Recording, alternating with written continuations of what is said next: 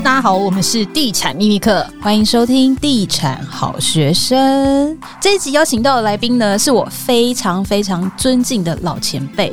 我现在就有点瑟瑟发抖，而且他还都有比中指。诶，你还记得他曾经有跟你讲过一句话吗？他跟我讲过的话可多了，你这说哪一句呢？他是我人生的导师啊，金句很多啊。我们要不要先欢迎？说女人有三个命，有三个命。哦，那篇我写在粉丝团，然后但是我没有说是他跟我讲的。然后那一篇反应超热烈。女人有三个命，哪三个命？一个是父母给你的命，就是你出生在什么样的人家。然后第二条命是你嫁给什么样的人。第三条命是，但是他说现代的女人有三条命，第三条就是事业命，每一个女人都应该要有事业，事业才是自己的本命，这是他跟我讲的话。太棒了，对啊，然后我有写在粉丝团，然后大家都很认同，但是我没有说这是他跟我讲的。让我们欢迎詹姆士姆士哥。对啊，你每次都。我跟你讲，你都不写我的名字，然后就用自己的名字。你为什么不写？不是因为我不知道他介不介不介意我把他讲出来，所以我想说，我先不要讲是他讲。我不会介意的，我怎么会介意？我就怕被你骂。你知道我们在加拿大的时候，他曾经就是有打电话来。跟我说影片要怎么改进，讲了一个小时。我跟你讲，我印象非常深刻，因为我就在你旁边，我也一起。我每次上片的时候压力都很大，想说这支片不知道有没有达到他的期待。没有，他说 嗯，我觉得你的 team 可以表现的更好，你知道吗？他那天我觉得没有表现很好，我想说耶，我压力好大哦。好，我们先恭喜母士哥开了自己的线上课程。哦，谢谢谢谢。对，这个线上课程主要是传达什么样的想法呢？其实我要做这个线上课程，我也考虑很久。因为电视上面大家看了那么久了，那网络我的网络回响还不错，那我心里在想，那到底人家为什么要花钱来买你的课程？那如果说卖的不好，那就是呃跟我配合的公司，我也对他们不好意思。所以我们在做这个线上课程前，其实我考虑了非常久。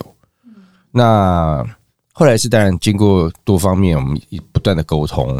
他们跟我说，你在线上课程上面，你可以有更多的呃时间，你有更多的主导权，呃，可以转达你想表达的。好比说，电视上面它不允许很长的时间。你虽然电视的节目可能一个钟头，但是我的部分其实不多，而且有所谓的综艺的部分或者什么东西继续跑，所以你没有办法表达。那网络其实大家现在收看网络的习惯都是越短越好，从刚开始的 YouTube。到现在的 Instagram 越来越短，所以你想表达，比如说这个这道菜，还有它的故事，它有它的温度，它有它你当时跟你的互动，你怎么样去学到这道菜？这个是我一直没有机会跟大家表达的。所以我们在在不断的沟通之后，他们说服了我，让我觉得说，哎，事实上我可以借由这个线上课程去跟朋友去。多聊一些我的逻辑跟我脑袋里面想跟大家分享的东西，所以我们才开这个线上课程。而且我觉得他这个线上课程有一个很酷的地方，就是它是可以用语音叫他暂停的，对不对？因为料理可能你两只手都在忙，或者是很油，没办法，就是去碰那个荧幕，所以它是可以就用嘴巴说暂停，然后它就会停下来。对对对，哦，很酷，这功能超酷的，超适合就是料理的这种。我觉得他陆续还会再做一些，因为其实我们跟我们配合这个 Worlup 这间公司，它。呃，应该说是城市设计公司，他们之前都是在推一些所谓的英文教学或者很多的教学，但他现在他转向可能想要做，像我的部分结束之后，好像我没记错，也有一个是做烘焙的，那他们会用这样子写不同的城市，让大家在使用这个所谓的线上课程更方便。嗯，那所以刚 Sam 你讲说啊，可以讲 stop 或者停，他就可以停，我觉得这很方便。你刚刚叫我是不是顿了一下，很想看我本名之类的？不是我，我很不习惯。这种叫你小妖习惯了，不习惯。很多听众不知道你的，你叫小妖啊？对，我的小外号。对对啊。其实我自己是蛮好奇的，这堂课啊，它主要针对的是像我们这种料理的，真的是很新手的小白，还是有一点点基础的人？都有哎、欸，都有。我们有难的，有简单的。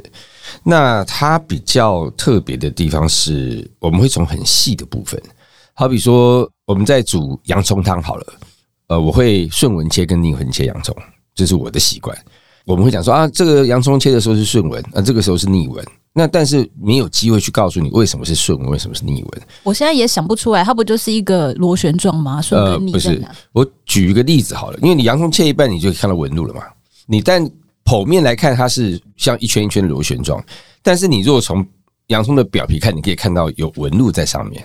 好，如果你今天你要做沙拉，沙拉你要逆纹切，因为它的纤维会短，那等到你打冰之后，就等于让它用冰水泡的时候，它会变得很脆，而且它脆是一咬就断。但它如果纤维是长的，它咬不容易断。但长有长的好处，好比说你现在熬汤要熬很长的时间，你可能熬到你就是逆纹切，你的洋葱会熬到化掉，就看不到洋葱。我曾经在经营餐厅的时候，有人在我店里面，我花了大概哦两个钟头熬了洋葱汤。后来他来吃的时候，我说我没有看到洋葱啊，但我全部熬到化掉了。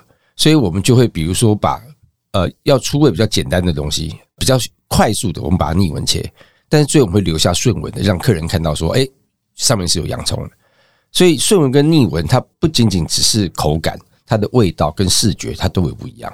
那这个是在网络上面或者电视上面，我们比较少可以像现在我们在 p o c k e t 上面，我们可以聊这些事情。嗯嗯，对。可是，在线上可能是有办法聊的，而且我们有一个 Q&A，好比我们现在已经开麦了，那差不多每两天吧，就有很多的问题就上来了，那他们就会回馈给我，那我就必须要录音，或者甚至我要必须要回答这个问题。所以这个课程不是只有单向，因为我觉得网络最特别是双向，我可以听到你声音。电视是单向，网络是双向。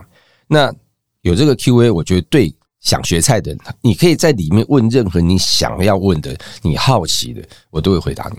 哦，你都会亲自回答？我都会回答你。这一点真的很棒。对啊，其实我一直都蛮佩服姆士哥一点，就是他是一个很勇于尝试新鲜东西的人。他也是很早期就开始做这个 YT 频道，那他现在 YT 频道经营超级好，百万的那个奖杯有到手了。有，但就卡住了，最近一直卡在一百二十七万啊。我们两个，我们好羡慕哦！不是哥好厉害哦！你当百万 YouTuber，对啊，我们我们很好奇，就是你那个时候其实还没有做 YT 频道，你就已经是一个非常知名的艺人，非常有名的厨师，你怎么会那个时候会想要去做 YT 频道？就刚刚呃聊到，就是电视是单向，那网络是双向。我觉得双向沟通是我很喜欢的，所以我们刚开始在设立这个 YouTube 的时候。但我我有好朋友会建议我是你可以做做看。那我们一开始做，其实我们第一个切入点其实不是从 YouTube，我们第一支影片其实是在 FB 哦，对，在 Facebook。那 Facebook 做出来之后，觉得哎好像还不错。那但是那时候 Facebook 我们刚开始做的第一支影片是没有锁住的，现在 Facebook 会锁嘛？之前是没有锁的，所以我们等于是我记得我跟我女儿她去驾训班，我陪她去，我们在两点我 PO 了那个影片。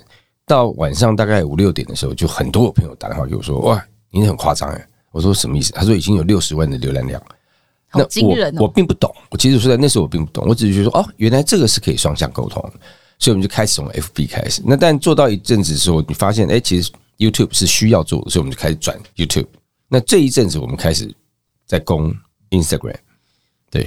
那其实就是像是刚姆斯哥讲到说双向沟通这件事情，因为以前在电视上，嗯，可能看的人他对你有什么样子的反应，你不会马上可以知道。但是现在 YT 就可以啊。那我们其实也蛮好奇，说评论就是会有好的，会有坏的。那你会怎么去看待这些评论？像姆斯哥最近就有一个无妄之灾，你知道吗？好笑。哦，那个那个没对我来说真没什么，因为我觉得网络就是这个样子，而且。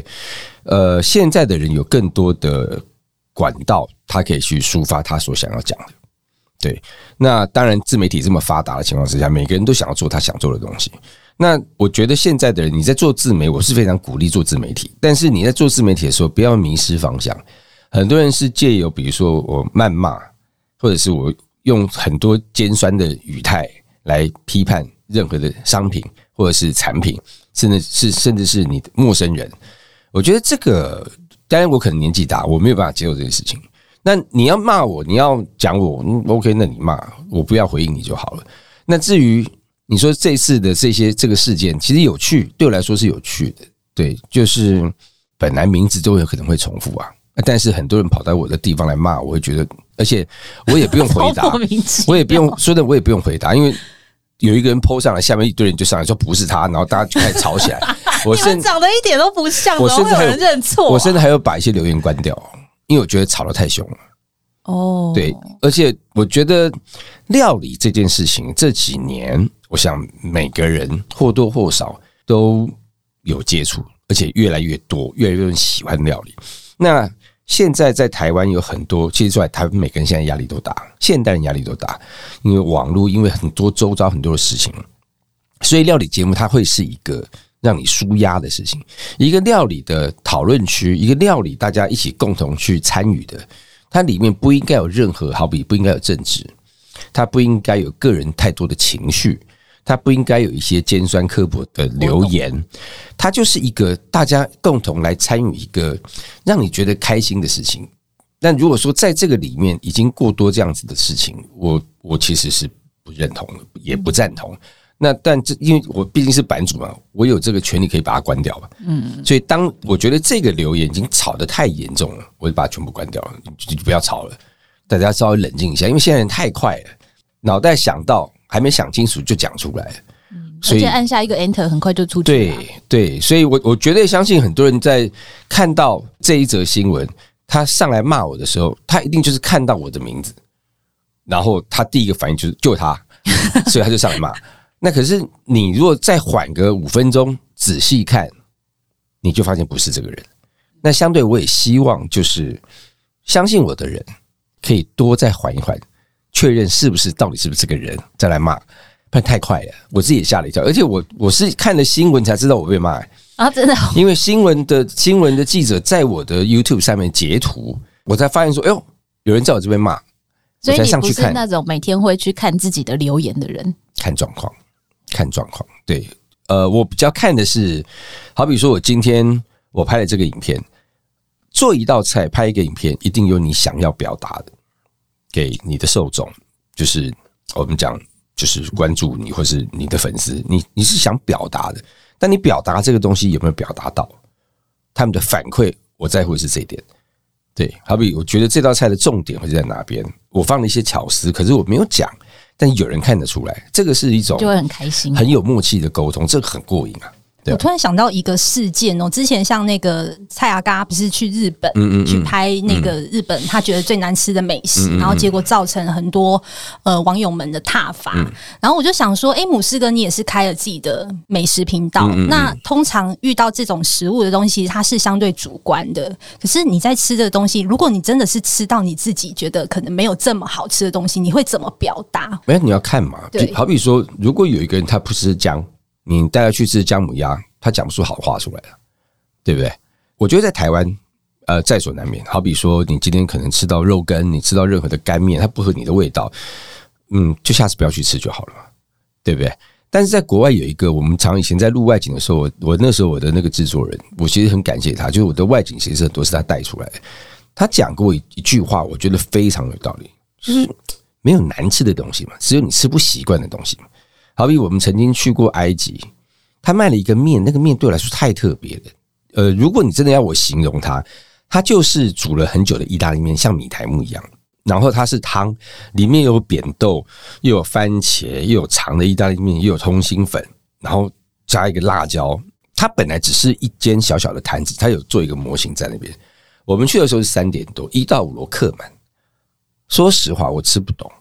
嗯但你可以说它难吃吗？那你觉得，如果它难吃，那当地的这么多人一到五成都客满，这些人难道还有问题吗？是你吃不习惯嘛？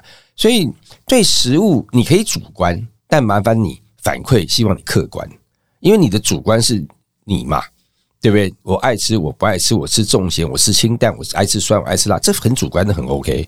但是当你要拿来评论，要拿来跟朋友分享的时候，麻烦你客观一点。你要看当地的人嘛，好比我们曾经去印尼的海边，我真不夸张，他煮出来的菜真的差点没咸死我，我真不夸张，口味很重。但你要去思考嘛，为什么它味道这么重？因为当地的人文风情嘛。对，他是重度劳动者嘛，很有趣哦。如果你今天是在一个很热的厨房里面的厨师所煮出来的菜，会稍微咸一点哦。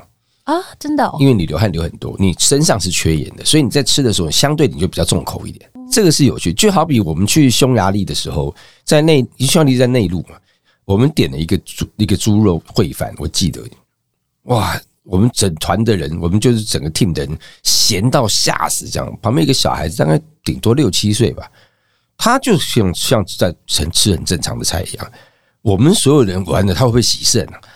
对，但是那是我们嘛。所以麻烦，就吃东西的时候，你可以主观去思考你喜欢不喜欢，但你跟人家分享的时候，麻烦你客观一点，不要不要那么主观，因为你不是永远，你也不是你也不是主，你也不是天，你也不是王，你没有那个资格。那因为你的工作就是常常环游世界去看很多国家嘛，嗯、那你自己最喜欢哪一国的料理？哦，这个答不出来，因为每一国都有美国精彩的地方，真答不出来。没有个人比较偏好的类型，真真答不出来。对啊，好比我我今天可能我在菲律宾，我会突然很想吃意大利面啊，那怎么办？是吧？那怎么办？我想办法自己做啊。对啊，我我真的很常去到很多地，好比我们。比较有趣的，我们我曾经在大陆工作，大陆工作，我们从这个已经要回台湾喽，已经要回台湾，不是说刚去而已哦。我们在机场，而且是上海机场，我们看到鼎泰丰，我们进去吃了，这不很有趣吗？我就要回台湾了。哎，可是我真的会这样哎！我在国外的时候特别想念台湾的食物，当然会，当然会。然后就特别想要吃什么东西，然后就是愿意花比较多的钱，因为鼎泰丰其实花很多的钱那就不一定了。不是不 是，因为在国外的鼎泰丰真的价差跟台湾有差。当然，国外真的是相对比较贵，就像一杯真奶。嗯，我突然在国外很想要喝真奶，我愿意花一个两三百块买一杯真奶，就是怀念一下那个台湾的家乡味。这样。但我觉得现在的人可能。呃，比好比说，你说多花了一点钱，但那些花的那些钱可以让你 开心，让你觉得哎、欸，你很舒压，你很满足，我觉得就花吧，只要你付得起这个钱，为什么不让自己开心，过得愉快一点，对不对？对，像有时候母狮哥会做菜给我们吃嘛，他就是每次的那个风格就是都不太一样，有时候日式，然后有有时候是什么东南亚，就是看心情，都不一样，看心情，很特别。对，没有，因为你人就是这样，你天冷你会想吃点不一样的东西，天热有不不一样的东西。好比今天你今天看了一个剧啊，我最近看了陆剧哦哦，我一直叫他看，很好看，很多金句，对对，很多京剧。它里面因为在聊事情的时候，他们会到一间那个涮羊肉店，哎，我锅子都买了，真的假的？最近准备要吃涮羊肉，耶！对啊，而且我不是有涮羊肉，我连羊肉就是温体羊去哪里买，我都已经打点好了，就等他送过来，我们就要。有就吃羊涮羊肉啊！耶，到时候我再发现动给大家看，超欢喜，真的很坏心。小伟说要约你吗？拜托约我一下，那你约我就好了。好啦，那因为最近也快要到过年了嘛，那姆斯哥可不可以教一下我们有没有什么比较简单，但是看起来好像又很厉害的年菜可以教大家做？我觉得一般过年大家的习惯，好好比现在早期是。呃，会自己准备年菜，现在可能就会买现成的年菜。那呃，大家以前吃年菜的习惯就是哦，除夕夜吃年夜饭，大年初一就把除夕夜的热一热，对，顶多再炒一两样菜，嗯，然后初二回娘家，那可能初二就没有开火，那初三的时候回到家，因为还是休假中嘛，就把除夕跟初一跟初二的菜 拿出来再热。所以你那一锅火锅从一开始煮煮煮煮到后来就几乎就是有一点你知道火锅式的佛跳墙嘛，这样讲，就是很多料嘛。那因为现在方便，你买了很多的年菜，你不要一次拆封。那年菜的时候，你在你尽可能不要让它混在一起。好比我举一个简单例子好了，呃，这个蹄膀大家都会都会过年买年菜，算是蛮受欢迎的。所以你可以把蹄膀，好比说我今天的蹄膀，我该吃的，我先把它切一切，大家吃一吃。其他剩下来，你可以蹄膀去煮面啊，你可以蹄膀再去煮，比如说再炒这个蒜苗啊，可以变成火锅汤底啊。你就不用每一天都是一样的火锅汤一直往里面丢。对，那年菜有很多，好好比呃吃不完的鱼，把鱼肉剥一剥，煮个汤做成泡饭，它可以有很多。还是希望你在过年的时候可以吃的就是比较呃干净。我说的干净不是说哦怎么脏乱不是，我是说味道干净一点，因为你从除夕开始到大年初一都是大鱼大肉嘛。那有时候有些活动，好比说你今天到谁家做客，他今天给你吃的反而不是年菜，一有一些菜，大概用鱼做成一个泡饭，或者做一个鱼面，或者做一个微面，然后大家一起，但是另外一种过年的氛围，对，可以不要让自己就是好像大家已经习惯一锅，然后东西又一直往里面丢，一直往里面丢，然后永远都吃不完，对。然后又加水，然后越来越咸，越来越咸。最可怕的就是那个芋头煮到后来就整个变糊了，然后整个 汤就变成糊糊的这样。然后不用一直往里面加了，因为另外一个就是你，比如说你把火锅汤底都吃完了，因为一直不断熬煮，它里面的普林对身体也不好。嗯，所以你比如说把料都吃完之后，也不要省了，因为你有这么多的菜，你就把这个汤清掉了，再换一锅新的，那你就可以把你的好比说你有梅干扣肉好，你可以梅干扣肉来做成汤底。或者是大家比较常，比如说像哦五花肉，我们拜拜的时候会有一条五花肉，对不对？有时候我们把它切成回锅肉，那你把五花肉拿起来丢到里面，把它熬的时间久一点，再把韩国泡菜丢进去，就是一个泡菜锅了，它就是另外一个汤头。那你要再吃火锅可以继续再吃，但不要一锅一直丢，一直丢，一直丢，然后看到那汤都糊了，那个其实也对身体也不好啊。那我蛮好奇你是怎么维持你的身材的？你为什么突然这么跳动？其实说真的，我我以前跟现在在差了有八九公斤。那家里因为从小的教育就是桌上不要有剩菜，所以我一定会把它全部清完，把它吃完。包括外景的时候，我也会把桌上可以吃的尽量吃完。我曾经吃到那时候夏雨乔跟我一起出外景，他也很生气，告诉我说：“你可以不要再吃了嘛？你看你吃东西好好恶心哦，因为全部都一直往肚子里面塞。”但是我会发现。呃，有时候节俭当然是个美德，但如果节俭对你身体造成了不好的结果，那那就不叫美德啦。那所以，我基本上除非非到必要，我晚餐基本上我吃的非常非常少。那你说，当然有聚会那另当别论，对。但你不要每一次让自己就是都呈现在饱的状态，你就会自然而然就不会那么胖。只能这么这样跟你讲吧，我也不知道我该怎么。少吃一点啦，少吃一点啦，还是要健身啦，还是要运动。呃，基基本上说实话，我真心觉得九分吃一分运动，吃还是最重要。对你，你你吃很多，你在运动都没有用。很多的健身教练讲说七分吃三分运动，但我觉得是九分吃，听起来蛮适合我们的，因为吃真的是蛮疗愈的。对。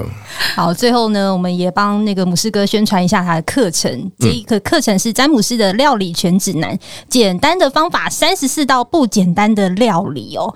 我刚刚看到这个课程呢，我发现它是一个环游世界的概念。对。对，就是跟我们一般想象的那个料理课不太一样，可能就是针对某一个国家或是台式的去做一些料理解说。可是我发现你是各个国家每一种不同料理都有完整的解说，甚至有把文化背景这个部分也纳入进去。它也等于是在我这样出外景跑国外，大概跑了有十年吧。那台湾的外景大概五年，所以我大概跑了十五年的外景。那也借由。呃，这个线上课程等于是做一次整理吧。那在一开始，我们当然希望是可以有更多元，但也会担心说你的食材取得不易，所以我们里面所拿到的食材基本上都是台湾。你只要走出巷口，你可能超市就在卖。那我们希望谁呈现的就是让你待在家，你只要靠做菜就可以带你环游世界。对。那用简单的方式，不要太复杂，因为料理有一些很有趣的地方，是好比墨西哥的沙沙酱，我想你们应该都都吃过，也爱吃嘛，对不对？你只要加了鱼露，想不出来那味道哎、欸，没有，你吃过，你只要加了鱼露，然后再加一点，我吃过，经纪人为什么要在旁边这样 猛点猛点？因为我因为我跟他，我我让他试过很多，你加了鱼露，再加一点柠檬，它就是泰式。哦，泰式的那种沙沙酱，对。泰式有一种酸辣酱，它就是这个样。哦，对，听起来好像没有很难哈，很简单，很简单。其实做菜你只要逻辑对了，方法对了，我觉得真不难呢。那我们里面，好比我讲一个最简单的，我曾经教过一个，就不要说教了，分享一个我我自己因为懒惰，那我觉得它一定会很好吃的菜。只要你敢开火，只要你家有锅子，你一定能做。但没有在这个这个现象可能里面嘛，你就是把。高丽菜用手撕撕碎碎的，放在锅子里面，不难吧？对不对？然后你买的蛤蜊撒进去，对不对？你如果蛤蜊想买多一点，就放多一点。然后倒一点点的酒，你如果没有你不喜欢酒，你就倒水，然后盖起来，把火打开，蛤蜊开了，可以吃了。真的很简单。对啊，因为蛤蜊有咸嘛，那所以你甚至搞不好你不用调味，但味道不够，你就放点盐就好了。那它就很好吃，而且蛤蜊开的时间跟高丽菜在蒸的时间其实是一样的，所以你可以吃到蛤蜊的甜味，你可以吃到好的蛤蜊肉，你可以吃到脆口的高丽菜。那这个是最简单的。那你要进阶一点啊，你可以放点香菜吧，对不对？你再进阶一点，你可以放点蒜头吧。那你就说啊，我想要吃意大利式，那你可以放一点橄榄油吧，它就很意大利式啦。对，所以这些菜。它其实只要稍微你，因为这个味道，好比说韩国，你会想到什么？韩国辣酱，想到香油，就是韩国的麻油，对不对？你只要这个清楚了，你很容易就把韩国味道做出来。那你要就日本，但就柴鱼汤，日本只要柴鱼汤有味噌，差不多就是日本味道了。那当然东南亚就是鱼露糖跟这个柠檬。那你如果是印度，那可能就是有很多的咖喱粉、黄姜粉这些，把它放进去。像好比我刚刚讲的高丽菜这个，你如果把咖喱粉放进去，那放点黄姜粉进去，它不就是印度味道了？所以不难，你只要把这个逻辑弄清楚，你就会很通透去知道哦，我怎么去让你的菜做变化，它就不会只有单一，它有很多不同的变化。所以这一次的这个线上课程就是教大家做菜的逻辑，对，让大家可以很轻松的做出各国的料理。嗯、那如果大家有兴趣的话呢，我们就会把资讯放在下面的资讯栏连接，应该会给我们的粉丝折扣码吧？经纪人点头，点头，对，会了。好，我们也非常期待，因为这是詹姆斯的第一堂料理线上课，嗯，真的是非常的值得，欢迎大家可以去购买。嗯，那我们就谢谢姆师哥，拜拜再见喽，拜拜，新年快乐，新年快乐，新年快乐。